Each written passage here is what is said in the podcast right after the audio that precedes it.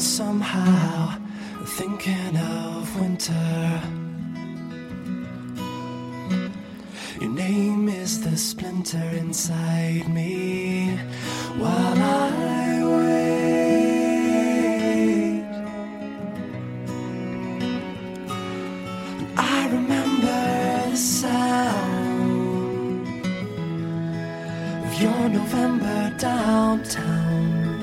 Hello，大家好，您现在收听的是汤儿电台，小编聊汽车，我是怀东。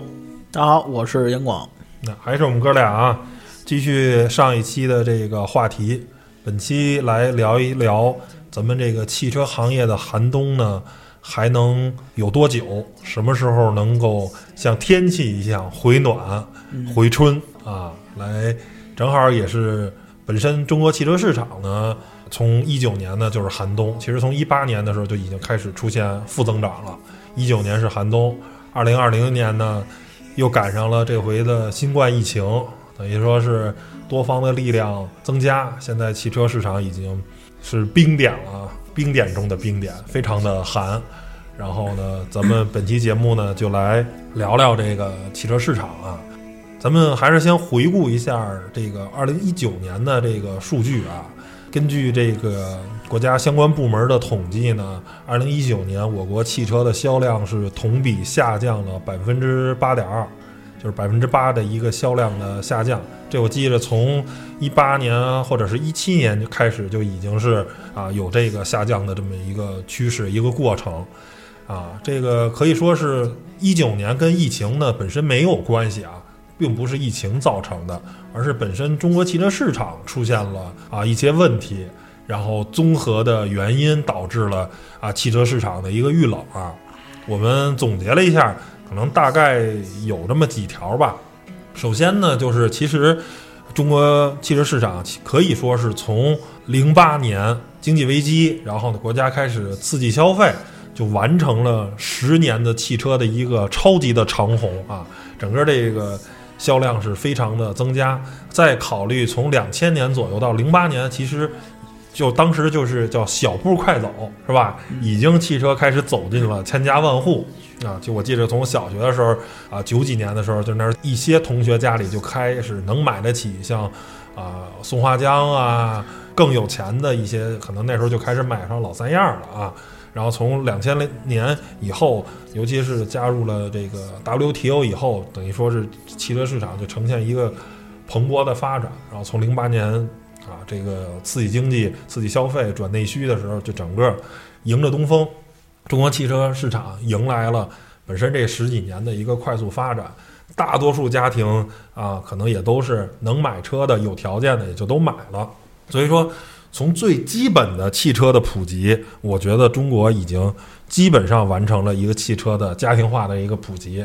虽然可能跟欧美国家的这个汽车的啊每百人或者每千人的这个人均占有率还是不够，但是总体来说，大多数了只要是城市的，对吧？呃，或者说是一些比较富裕的这个农村。可能以家庭单位已经完成了汽车的一个普及，最起码你不说贵的车吧，最起码你说买一个五万块钱的车，买一个五菱啊什么的这些车，家庭你只要有需要有刚需的话，想买的话还不是很费劲，对吧？五万块钱现在对于中国的很多家庭来说，可能肯定是一笔大的开支，但是呢。敢想的是吧？不像会说八十年代谁家是万元户，那就牛的不得了了。现在说五万块钱，一般的人对吧？可能是一年啊，或者说几年的话，攒攒这个钱还是还是可以攒出来的。所以呢，汽车既然已经完成了一个普及的任务，那后果呢，其实跟房地产有点像，就是说不可能再以井喷式的，因为大家都有了，你再买车其实就叫改善性的了。比如你刚开始有一个五菱啊，我现在。不想开五菱了，我想买个哈弗 H 六啊，买个吉利博越呀，想买这些十万块钱的 SUV 啊，或者是进阶的了。再看好点，买个思域啊什么的，买一些合资品牌的车了。它是有消费升级了，或者说我本身开的是十五万的这种啊家用车，我可能想买个二十万，或者再看看豪华品牌，买个 A 四啊、三系啊什么的，就看这些二十多万、三十多万是这种消费了啊。完成普及的这种消费的已经没有了。啊，基本上大家都有了，啊，这也就造成了，因为最原始的这个，其实或者是跟手机也比较像。手机那智能机刚开始大家普及的时候，那时候手机销量也是井喷式的增长的速度非常非常的快。但是当大家都有智能手机了，尤其是像老年人，他可能对于新的技术啊没有那么追求，有一个能发个微信啊，能看看今日头条就行了，对吧？他不需要说像年轻人为了玩游戏啊，为了什么我升级特别快，我一年或者说是一年半两年就要升级一个手机。所以呢，手机的销量它就没有那么快速的增长了。现在也是处于一个滞涨的这么状态。汽车销量同样也是，除非现在有这种升级消费的这种诉求，不然的话，大多数人已经完成了这个汽车本身普及的。而且随着汽车这个本身的这个增加以后呢，这个二手车市场呢也开始再去填这个本身新车的这个销量的一个过程。所以再往上的大的增长的。这个原动力就小得多了，对吧？它是这么一个一个概念。第二个呢，就是说，随着这几年吧，一是金融市场的这个去杠杆化呀，包括整个全球经济的这个不稳定啊，这等等的诸多原因，其实经济的大环境不是特别好，大家都能感受到。甭管各行各业吧，可能某些行业。还是欣欣向荣，但是呢，我相信有不少行业都是感觉这两年，一八年、一九年都挺难的，不容易。包括创业的那之前可能就是随便就是啊喝杯咖啡的功夫，比如像中关村，对吧，都能拉来风投。现在就是融资也很困难，很多的小企业、初创企业都不容易。那经济环境大家不好的话，不容易赚到钱的话，那自然这个消费的欲望也就降低了，是吧？大家说是哎呀。攒攒钱是吧？或者说是以备不时之需。这个车呢，哎，有的开就先凑合开了。或者说想买车的，哎呀，再看看吧，先先用公共交通解决一下问题。或者说，哎呀，我本身开个十五万的车，再再继续用几年，服役几年，先别换那个好车了，对吧？然后想换个二十多万、三十多万的车，这个就先先等等，是吧？这个也是一个本身的原因。啊，第三个呢，就是说各地方的这个环保的要求在增加，对吧？很多说很多城市，你像北京这种城市啊，消费的欲望还挺大，但是呢，这车你想买你买不了啊，你没指标啊，对吧？或者说是啊，像广州、深圳、上海的等等这些中国现在最发达的城市啊，这里的经济可能增长还可以，还不错，因为有很多的巨头在这里。但是呢，这些城市呢本身对购车的这个限制呢又比较多，你想买啊买不了，对吧？可能是啊要拍牌啊，要摇号啊，或者只只能啊买新能源车是怎么？反正就各种各样的限制。所以呢，综合的这些因素啊，造成了我国的整个的这个一九年的这个汽车的销量，刚才也说了，同比向下降了百分之八点二，出现了这个负增长啊。就汽车寒冬，在二零二零年没有爆发新冠疫情的这么一个啊背景下，其实中国汽车已经遇到寒冬了啊。这期选题其实是我是想年初就聊的，但是 因为疫情的原因呢，我跟杨广这个没聚成。然后呢，因为这次疫情，其实不光是中国汽车市场，是全球的汽车市场遭到了更大的波及。这个寒冬啊。本来我已经认为已经到了三九天了，是吧？已经是冬练三九，已经是很寒了啊！发现其实这是一开始，更寒的赢在后头。现在这两个月其实才是全球汽车的市场的真正的寒冬，整个的这个全球的。汽车行业吧，受疫情的影响非常非常的大啊。嗯，其实我是不是可以这样认为，就是说，如果没有这场疫情，二零二零年也可能会是另外一个更更冷的寒冬。就是说，不是下降百分之八点二了，就是很有可能下降更多。呃，是你说的也对，也不对，是什么意思？如果不是二零二零年这回啊，可能下降是百分之十。但是有这次疫情，我认为可能是百分之十五 或者百分之二十下降的更多，你知道吗？首先是全球的供应链遭到了整个的疫情的影响，呈现了一种断裂的状态。大家都知道，这个汽车行业是一个非常复杂的行业，对吧？你所有的零件呢是全球的采购、全球的供应，没有人说可以说自己一家厂商不通过。比如本国也好啊，或者全球这种采购，对一家全能生产，这是不可能的。是吧？是需要集全球的这个能量，然后呢完成的汽车的这么一个生产。现在呢，不光是因为疫情影响，很多刚开始这个疫情出现在咱们中国，对吧？二汽在湖北就甭说了，那肯定是受影响，包括很多的其他的这个，你比如北汽呀、一汽呀、广汽呀这些在其他的省份呢也受疫情影响，也停工。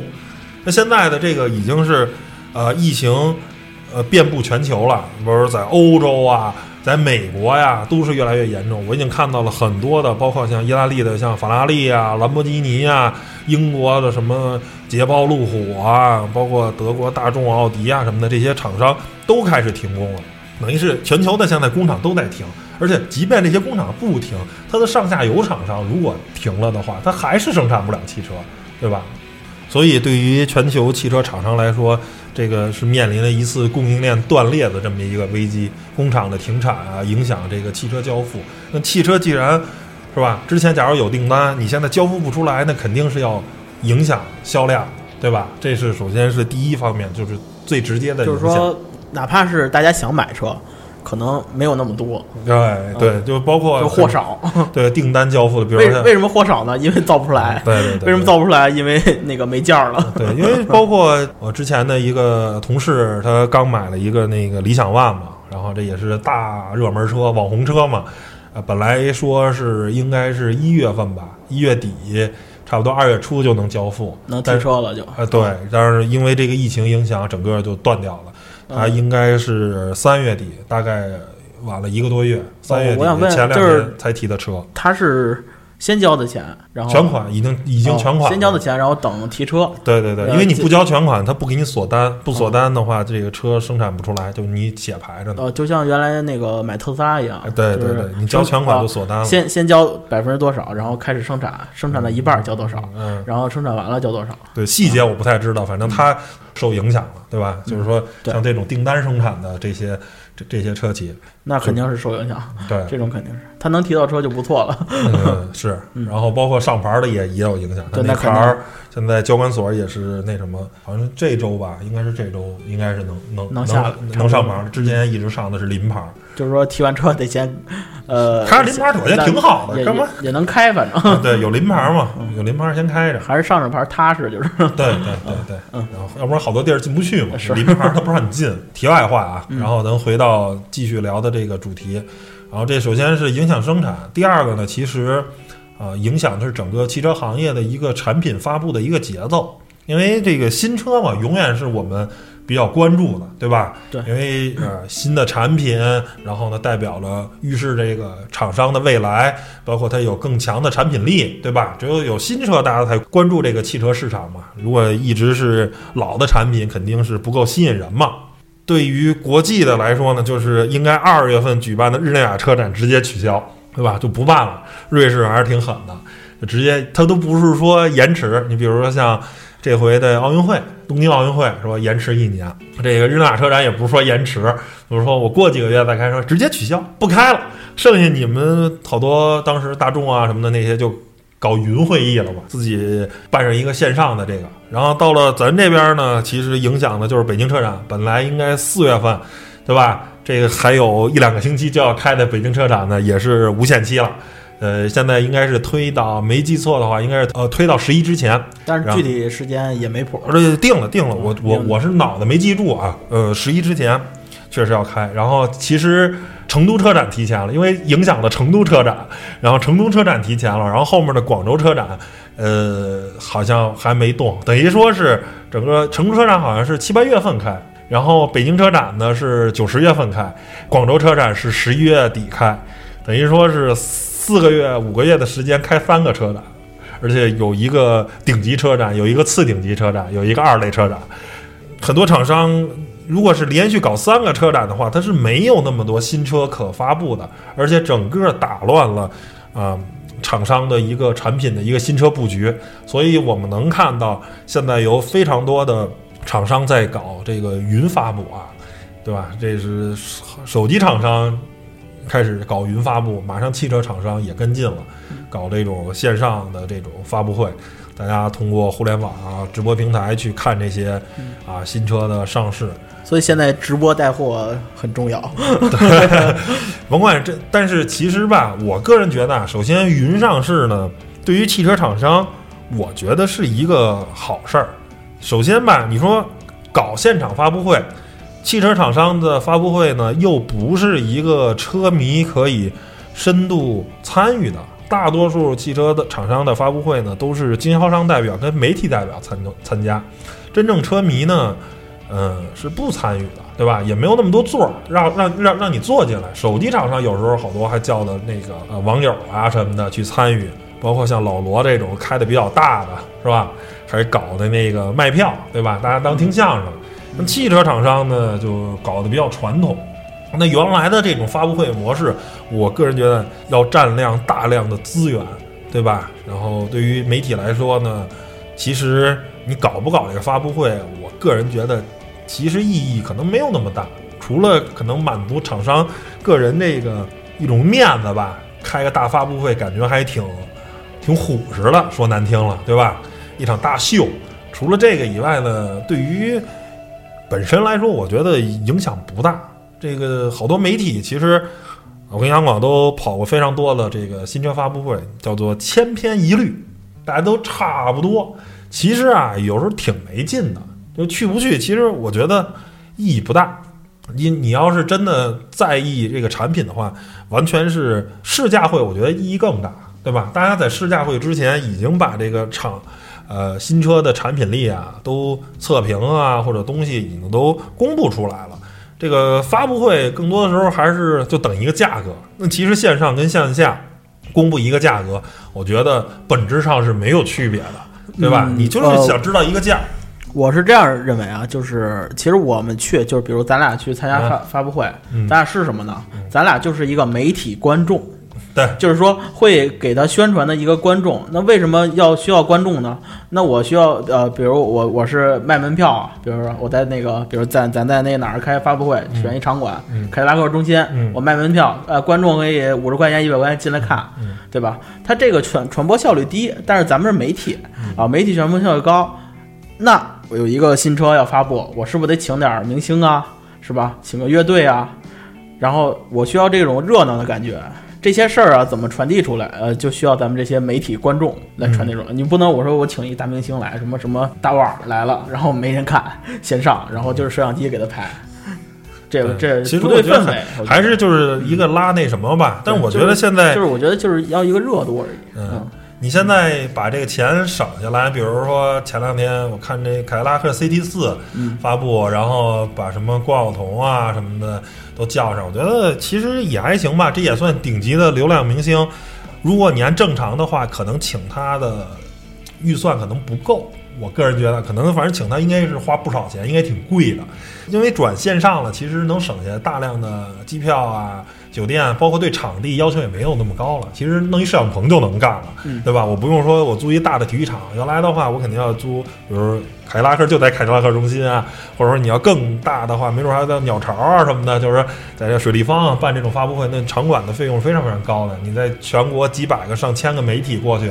花的这些钱是很多的，现在等于是我在一棚里就把这事儿办了，省下来钱呢，倒是反而可以请一些明明星，而且本身他，比如像李佳琦呀、比如像关晓彤啊这些所谓的流量明星啊，他有他有流量有关注，可能有人为了看他几眼呢，就去打开这个直播看看。所以说，从传播的角度上来说，我觉得线上发布会跟线下发布会可能本质上的传播，线上的发布会没准儿传播力更大，因为你省下了一些呃没有那么多的这个什么。我知道，我你你这个观点我同意，但是我站在另外一个角度，嗯咱站在那个经济的角度来说，嗯对吧？它就不一样了。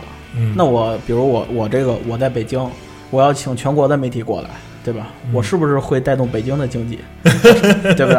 或者说我不在北京，我在一个二三线城市开，那我会当带动当当地的经济，但是是是不是要吃饭？是不是要住酒店？是不是大家要坐飞机过来？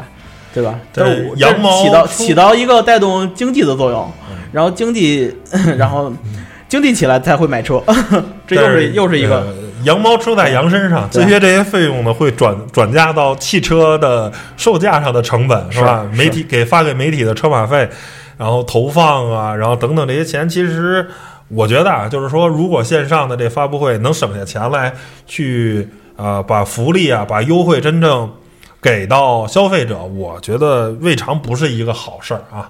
我我个人是觉得，这是一个理想状态。呃，对对对，包括说。我只能说这是一个理想状态而已。嗯，但是你刚才也说到了直播带货的这问题啊，我包括今天啊是四月十号，我们录音那天的晚上应该是罗永浩的呃，哎直播，然后呢跟哈佛长城的有一个合作，据说是啊，应该是拿出了十辆车。然后每辆车以五折的价格这个啊销售啊，等于说还是一个很大的福利啊。五折的话，这比媒体价还高。媒体价哈佛好像才八五折，那八五折九折，差不多是这样，等于是半价去卖车。然后是十万块钱的 H 六的话，就五万块钱开走，对吧？还是挺便宜的。刚才杨广说了这个直播带货，所以我个人啊，对于直播带货啊，正常的，比如说买它买它口红是吧？这没有问题啊。像这种低价格的，或者说是标准化的这些东西，我个人认为是没问题。但是汽车，我不认为直播带货可以卖汽车，因为汽车首先是一个呃低频购买的东西，对吧？第二个，它非常的贵，你最便宜的汽车它也得三五万块钱，对吧？稍微主流一点的就得十万块钱以上。我相信啊，但凡这个人有一点理智啊，没完全疯，他也不会因为买它买它买它就下单买车了。但是哈佛这没毛病啊，五折这没毛病，这是这肯定是买它买它买它。我也想买它。是，这是没毛病。但是有几个是五折的，大多数还是原价或者正常的折扣，对吧？那你这个时候，那你你不去试驾，不去、呃体验什么的，你只是通过网上去搞这个东西，我认为是不靠谱的。就不光是，其实汽车触电啊。当然不是说电人的电啊，是电商的电啊。汽车做电商是很早很早就有了，已经有非常久的历史。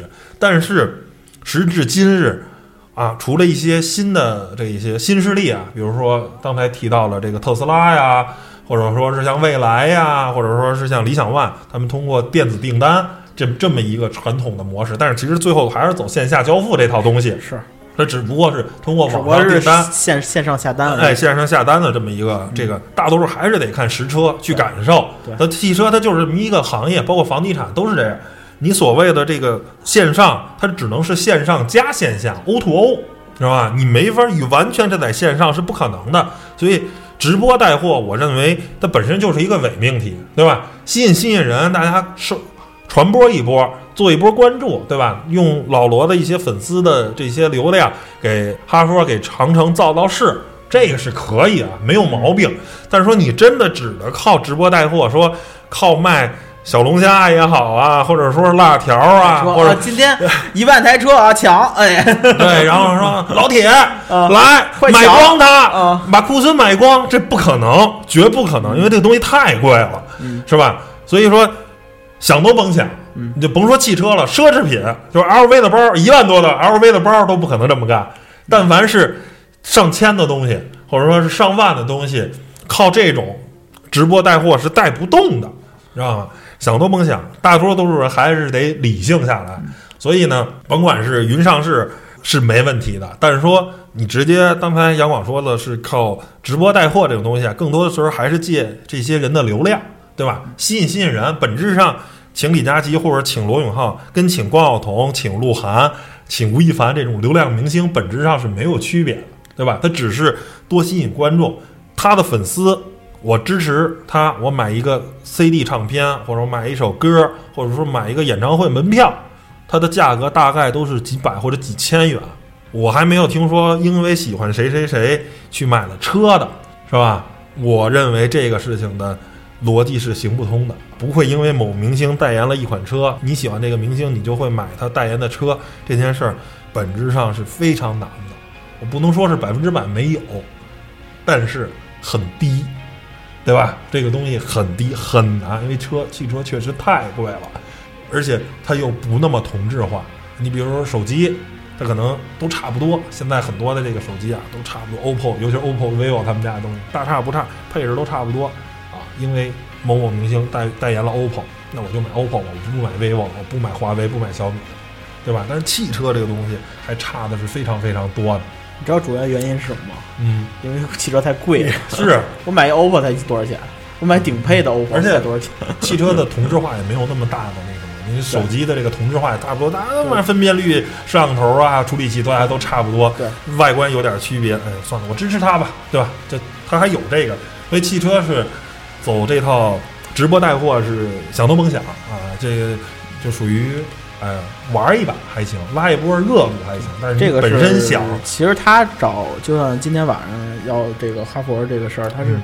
其实他就是找罗永浩给他做，不是什么，就是代言做个广告。哎，对，就是罗，因为它就是做本身有噱头嘛，首次嘛，汽车嘛，呃，比喻就是，比如我，比如我写一篇文章，获得三千多万的，不是，这不是不是说三千万啊，就是几百万的点击量，嗯就像是给罗永浩让罗永浩写了一篇这个哈佛卖卖十台车的这个文章，然后获得了三百万的点击量，对对，还是博一个关注度吧，嗯对大概是。就是要一个流量而已。对对对，大概是这么一个情况。然后继续说啊，嗯这个疫情的，对这个整个这个汽车市场还造成了像金融市场的这么一个动荡啊，因为整个这个全球的这个股市啊都在暴跌。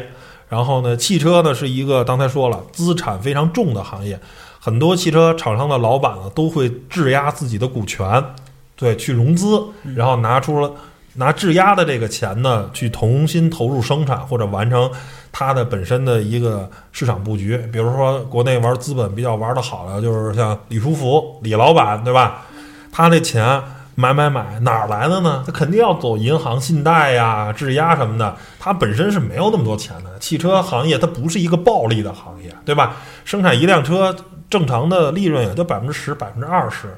那哪儿来的？一说买这个买那个，几十亿、几百亿的，掏不出那么多钱，对吧？都是靠质押跟银行的这种授信啊。因为一个暴跌，它就造成了挤兑，对吧？你假如杨广他是这个北汽的投资人啊，北汽值一百个亿，杨广拿着百分之二十的股份，他就是有二十亿的这个资产，他可以拿这二十亿的股票抵押给银行，多了贷不了。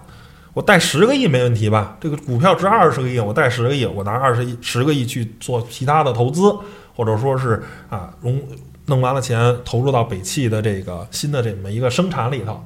结果现在股价暴跌了，对吧？本来这股价原来公司值一百个亿，现在就值五十个亿了。银行一看，哟，不行了，要要崩盘，我赶紧把这个强行平仓了。我得我你要么就把还钱，你要不还钱，你就得把股票卖了。所以呢，整个这个金融链就乱了。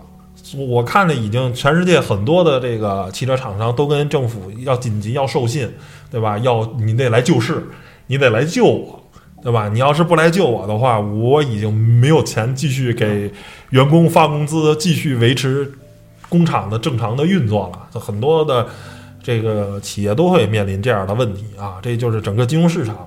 因为疫情的让造成了全球股市的暴跌，美股好一个月四次熔断，对吧？造成了这么一个负面影响。在这个期间呢，又出了一个瑞幸咖啡的事儿。这个这个事儿，那个理想已经发微博发好几条了。瑞幸咖啡因为财务造假爆雷以后呢，其实大家表面上看我们薅的是美国华尔街的羊毛啊，补贴完了，然后我们免费喝咖啡，或者说一点八折喝咖啡，我们很开心。其实本质上不是这样的啊。这你看的这个是事实，事实上确实最浅的逻辑是这样，但是造成的是什么呢？是整个中概股的这么一个影响，华尔街市场再也不相信中国的公司了，包括爱奇艺前两天也受影响。然后理想呢，那意思它本身的车和家是需要去纳斯达克上市的，因为这件事儿呢，我觉得很多的中国的企业本身已经在美国上市的企业可能会被重新调低估值，对吧？面临股价暴跌的这么一个风险，啊，面临财务造假质疑的这个，而没上市的这些企业，可能未来的审核审计非常非常的难。像理想的这个车和家，可能就上市就面临着巨大的这么一个困难，而且所以他所以他连发了好几条微博，特别不爽。因为就是说为什么呃很多人又说，哎，为什么一定要在美国上市呢？这其实是这样，因为首先美国的这个上市呢管的比较宽松，对吧？比较容易上市。第二个呢是美国是呃资本市场可以接受同股不同权的，因为像这种企业，很多时候创始人啊，他虽然股票拿的不多，但是你对外的这些股票是只有收益权，没有投票权。这些公司的老板可能只拿着公司百分之二十的股票，但是却有百分之九十的投票权，他对公司有百分之百的一个话语权。这个在很多公司都是这样的，只有美国主流的股市里，只有美国是可以，纳斯达克是可以接受同股不同权的啊。这也就是为什么阿里选择了在美国上市，然后后来回归回到了这个。啊，香港股市，香港股市也是慢慢在改改进，说可以接受同股不同权的这个东西，在咱们 A 股市场是不接受的，所有的人都是同股同权。那包括香港，其实也是看看国际的资本。这个这个意思就是说，呃，比如说咱俩就是有一个公司，咱俩一人各占百分之五十的股份，对，就是咱俩说话都算是吗？呃，同股同权是什么呢？就是说咱俩成立公司，假如这公司呢。一百万块钱的注册资本，咱俩一人掏了五十万，你五十万，我五十万，咱俩各占百分之五十嘛。那咱俩掏的钱，每个人对公司的投票权就是五十五十，哦或者我掏了百，我掏了七十万，你掏了三十万，那我就占百分之七十，你占百分之三十，这是一种模式，就是说叫同股同权。就是说投票就是呃，你是七十，我是三十，我就是只有三票，你有七票，啊，对，是这意思。就是说你说了算呗。对，啊。还有一种意思呢，叫同股不同权。啊，还是这个七十三十。对啊。你投了钱，假如我投了百分之七十的钱，嗯但是呢，我是没有投票权的。啊，就是反而说你只是把钱搁我这儿是吧？对，我相信你。假如杨广你非常的懂车，对吧？然后你现在开了一个咱们说大的全球的一个连锁的修车一个企业，我非常相信你这个公司也做的特别特别的大。嗯但是呢，你是公司的创始人，你也非常懂。我不会把投票权给别的，因为我不懂，我只是有钱，我只是就是钱太多，我只是土豪，，嗯对但是我不懂嗯这个公司的运营，同时你也不想放弃对公司的这种控制权，嗯对吧？所以呢，反而是你可能但是我还缺钱，对你只拿着公司百分之三十的股票，但是你却掌握了百分之七十的投票权。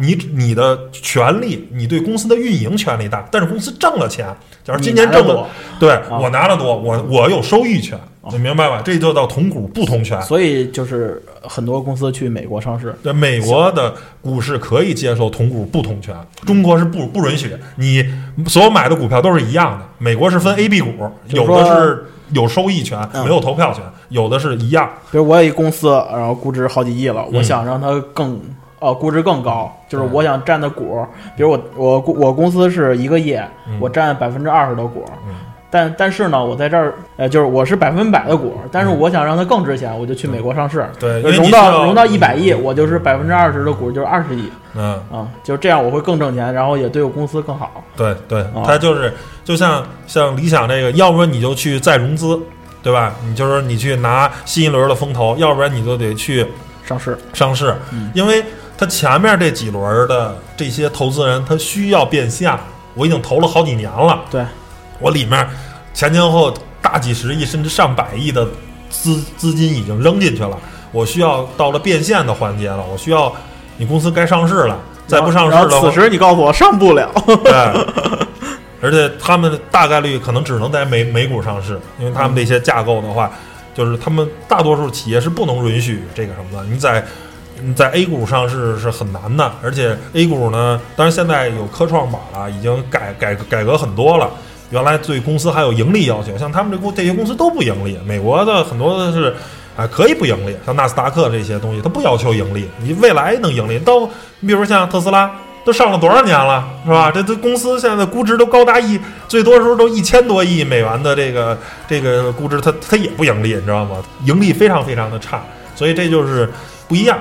因为这个疫情，包括这个，其实瑞幸咖啡本身跟疫情没关系，但是说就是因为它爆雷了以后，所以呢，整个的对于中国这种新势力来说，就是经济好的时候没人查它，经济一不好，它的这里做的那些东西就出里头本身就就嗯它非常复杂嘛，这些东西，哎，这是呃，他们说白了吧，跟神州系的操作方法是一样的。这个瑞幸咖啡，瑞幸咖赌一把，呃，神州系是什么呀？是先用价格抢市场，抢完市场做到行业老大，做到行业老大就上市，然后上完市以后呢，公司呢这个创始人套现，然后把钱然后就跑了啊，就跑路，然啊然后呢，差不多。这个瑞幸咖啡呢，本质上也是这么一路子，它在中国股市是骗不下去的。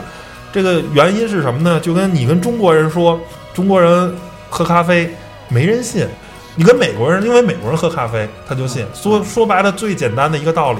如果瑞幸咖啡能成功，那中国的小罐茶也能成功。美国人都不喝茶，对那每让每个美国人每天喝三杯茶，这是这是蓝海啊！嗯机会太多了，这逻辑是一样的。你说那张一元、吴裕泰这些企业开开店连锁网购买吧，在美国嘛，让每个美国人都喝咱们的绿茶、花茶，就逻辑是一样的，就是 这跟生活生活的环境跟文化有关系。这中国人他就不爱喝咖啡，有人喝，但是说你想做让每个中国人都喝咖啡这个故事，也就美国人信。我我喝咖啡，我爱喝，但是我不可能每天喝。但是茶我可以每天对喝，，这这这一种生活习惯，就是一种习惯。所以所以他靠补贴啊什么这些东西，就是为了短暂的财务数据漂亮嘛，为了上市嘛，他们就到时候都套现就跑路了。当然这个不说了啊，这个就有点儿。就延展话题，展的教教教大家学坏了，该延展的有点多啊，嗯还是嗯说回这个本身国内的疫情的这个事儿。行，呃，全球疫情，然后呢，这个就是本身刚才说了，金融市场嗯对于汽车企业的打击也很大，它需要被救市，不然的话资金链就断了。还有一个呢，就是说很多的汽车企业呢，也是发挥了自己的社会责任。最早呢，像咱们比亚迪呀、五菱啊，都开始投身到口罩的这个生产啊。就出来扛事儿来了。啊大哥有难，小弟比出来扛事儿。五菱这个 宣传口号非常漂亮，人民需要什么我们就造什么，五菱口罩来了，哎对吧？非常的感觉就是特别正能量，特别好啊，特爷们儿，特爷们儿。嗯 对，虽然说可能对于整个的口罩市场啊，他们的生产口罩还是不够多，但是我觉得这时候就体现了一个呃汽车厂商的一个担当，嗯。对吧？就是说，哪怕我一天只能生产一百万个或者五十万个，这个对于整个中国来说还是远远不够的啊。但是呢，最起码我们有担当，对吧？总比没有强吧，对吧？有心，啊，有心有心。现在呢，包括我看兰博基尼也在生产口罩，但是它是手手工的，我说这玩意儿可能是产量是这这可能是个收藏收藏品，还不错。捉襟见肘啊啊。这个他们这个确实啊，这个口罩还是得用机器生产，嗯手工的确实太慢。但是有总比没有强哎吧？对对对，哪怕一天生产一万个，它有一万个总比没有一万有就行。嗯，对，这个也因为也是确实啊，因为也生产不了车了嘛，所以积极开展这个复工。之前我发了一个这个微博啊，然后也是引起了不少人的这个争论，就是说北汽这边积极的要求说复工复产，恳请这个它的它的一些原材料需要从天津那个经济开发区去购买，说恳请大家一块儿复工复产，这个逻辑上是没有问题的。不简简单单是说是北汽的这个想复工复产，从国家的经济账上来说，这也是对的啊。因为北汽作为一家每年要给政府交几百亿税的这么一个企业来说，嗯，它复产了，早日生产出汽车，然后呢，把这些汽车投放到市场里，政府收到的税，政府有钱才能防疫。你买口罩，买呼吸机，从国外进口 ECMO 的那个心肺呼吸机，对吧？包括组织防疫，给白衣天使加班发工资，哪个不需要钱呀？那政府不收税，这钱从哪儿来呀？对不对？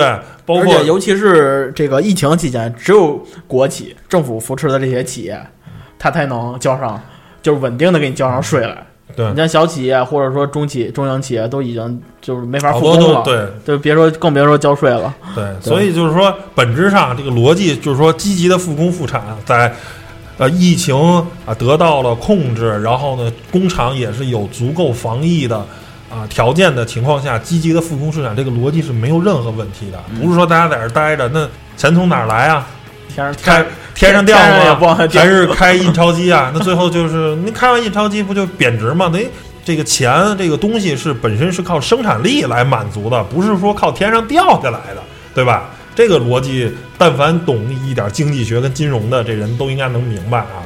这个政府你看一旦是疯狂的开动印钞机，就货币面临巨大的贬值，你钱就毛了嘛。你原来挣三千，你现在实际还挣三千，购买力可能相当于原来的两千了，对吧？所以你的收入在降降低呀、对不对？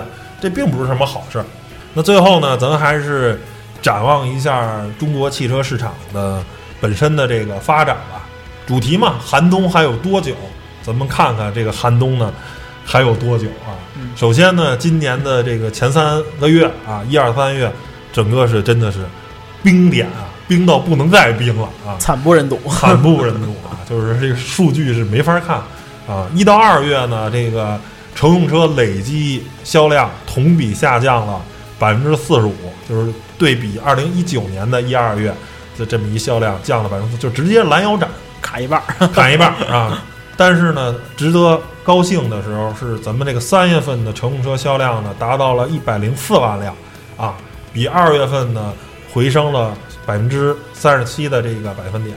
二月份就是可以说是受疫情最严重的时候啊，这个销量那个数据我们看了一下，比如说像排名第一的吉利品牌，这样在二月份整个卖了啊一点八万辆汽车，第二名是大众一点七万辆，然后第三名日产一点四万辆。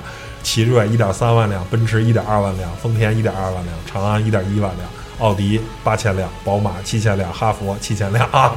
像哈佛这原来一款神车最多一个月卖六万辆，一个 H 六卖六万辆的，整个一品牌二月份还卖了七千辆，就整个都是跌的要多惨有多惨，就不能看这些数据啊！就是说，就是给给那个老板承认，老板哦不行不看了不看了，你看不敢不敢看，就是就是已经没有意义了，这个数据就大家一个比一个能卖就卖哎 就是一个能这样我而且这个东西可能我相信好多都不是实际成交的，可能就是生产完了，呃，送到四 S 店的，对吧？嗯然后就是完成了一个这个到四 S 店的这么一个铺货，可能真正买车的更少啊，就是说或者说有很多是可能刚交定金还没成交的那啊，对对对他，算在一块儿。说真的说谁二月份在这个情况下还去他也 4S 店没法提车呀，对 对吧还去四 S 店买车，我个人觉得这个事儿呢，应该是我我觉得应该都是交定金的哦啊对对对然后我三月份去提，是这种。嗯然后是是这么一情况。嗯当然啊，疫情呢肯定是有负面的，刚才也说了，对吧？大家这个不好，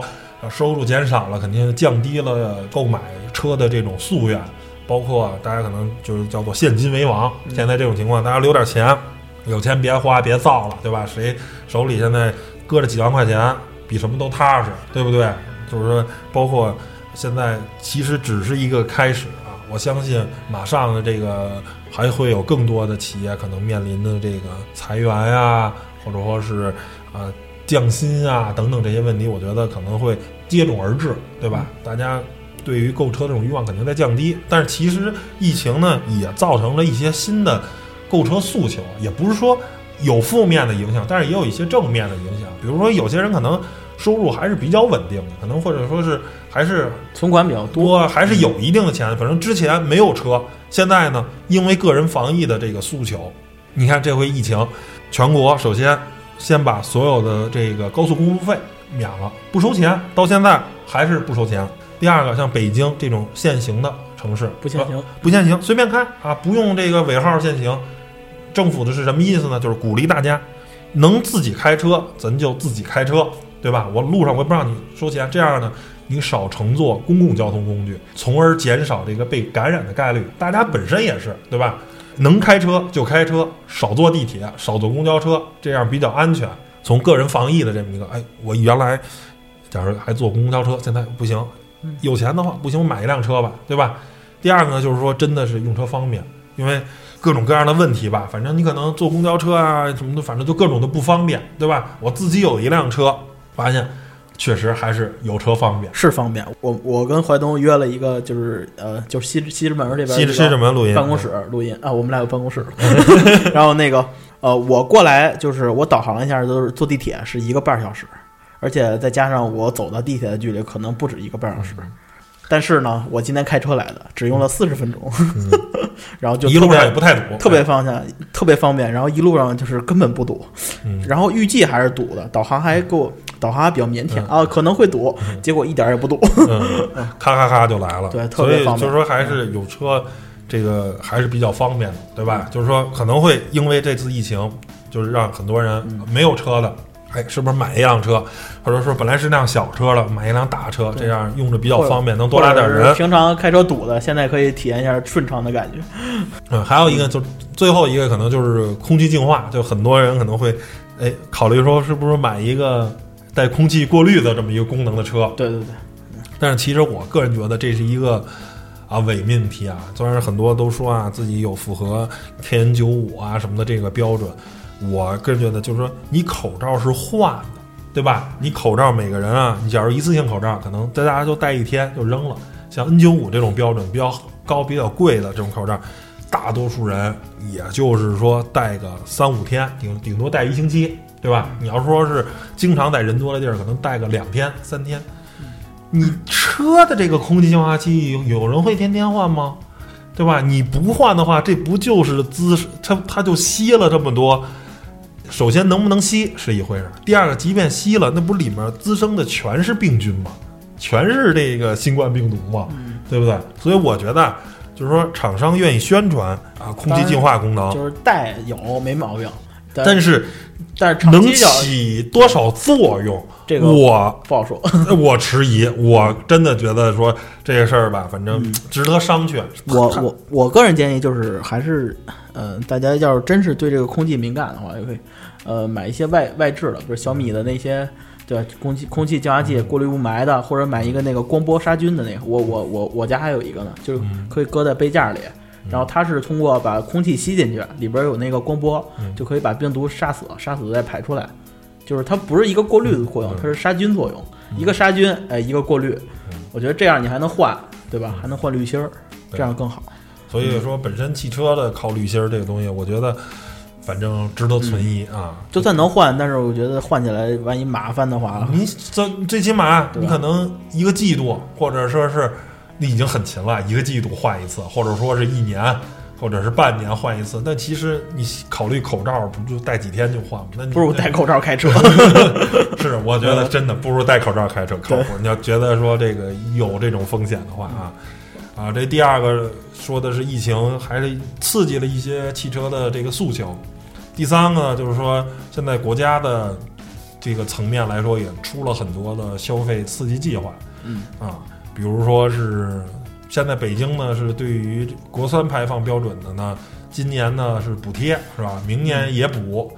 我看这个架势啊，今年补的多，明年补的少。对，然后呢，二零二二年啊没准就不让国三车上路了，因为只说补到二零一二零二一年啊，朋友们，我买了辆二手车，嗯国四的，还行，我心里一颤，躲躲了一刀。不是你现在不是刚国三吗？躲了一刀。对，所以我个人觉得这国三可能这车开不了两年了。看按这个道理啊，首先从排放这块儿看，但是嗨，城市跟城市不一样。但是我今天又看说，呃，工信部那边又说了，说那个如果啊没有实现国六排放的省份啊，国六排放可以暂缓啊，就是说还是具体情况具体分析。但是北京这个因为对环保一直要求比较高，所以首先从国三排放这块儿卡一刀。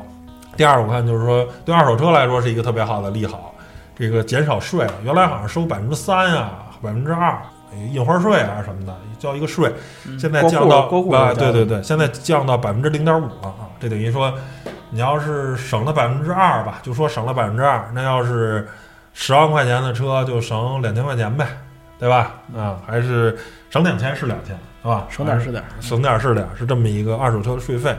然后第三个呢，就是说这个新能源的补贴，我看说要继续实行两年，啊，对于还是国家，因为咱们有能源危机嘛，对吧？因为咱们这个原油的大多数靠进口，出于这个国家的能源安全考虑的话，新能源汽车还是比较重要的。虽然现在国际油价很很便宜，但是出于能源安全考虑，新能源汽车应该还是未来长期中国的这个呃发展的方向目标。包括之前有新闻，后来被辟谣的，比如说北京要增加十万个这个新能源号牌啊什么的，好像秒发秒删了，后啊，来。后来就被证明是谣，呃，荒信儿啊，荒信儿。但是那说，个郊区牌儿的那是，对，然后包括还有很多省也说要增加这个新的号牌儿数量，这个这个确实是真的。好像广东哈一下放了多少万个吧，我忘了啊。反正就是说，国家在从顶层设计再开始增加这个啊、刺激消费，对吧？因为这确实经济不太好啊，确实这个呃外贸这块儿可能马车可能拉不动了，还是得靠刺激经济消费。所以最后总结一波啊，说中汽车行业的寒冬还有多久？我个人认为应该还挺长的，汽车行业很难再复当年的辉煌了，因为种种的原因，这个东西就说白了吧，这些所有的新的刺激，如果你能抵消疫情带来的负面增长，我觉得就已经是很了不起的事情了。啊，你甭你甭想说比比卖，原来今年去年降了百分之八点二，你今年二零二零年你能不低于八点二，不比八点二更惨，比如说比二零一九年降了百分之七或者百分之六，我觉得就已经是胜利了。其实意思就是能恢复寒冬就不错。呃对对，因为现在已经是 冷酷到底了，别说过去，是恢复就不错。现在是在北极，能回东北就行，能回漠河，我觉得就算胜利。没没那么冷就行。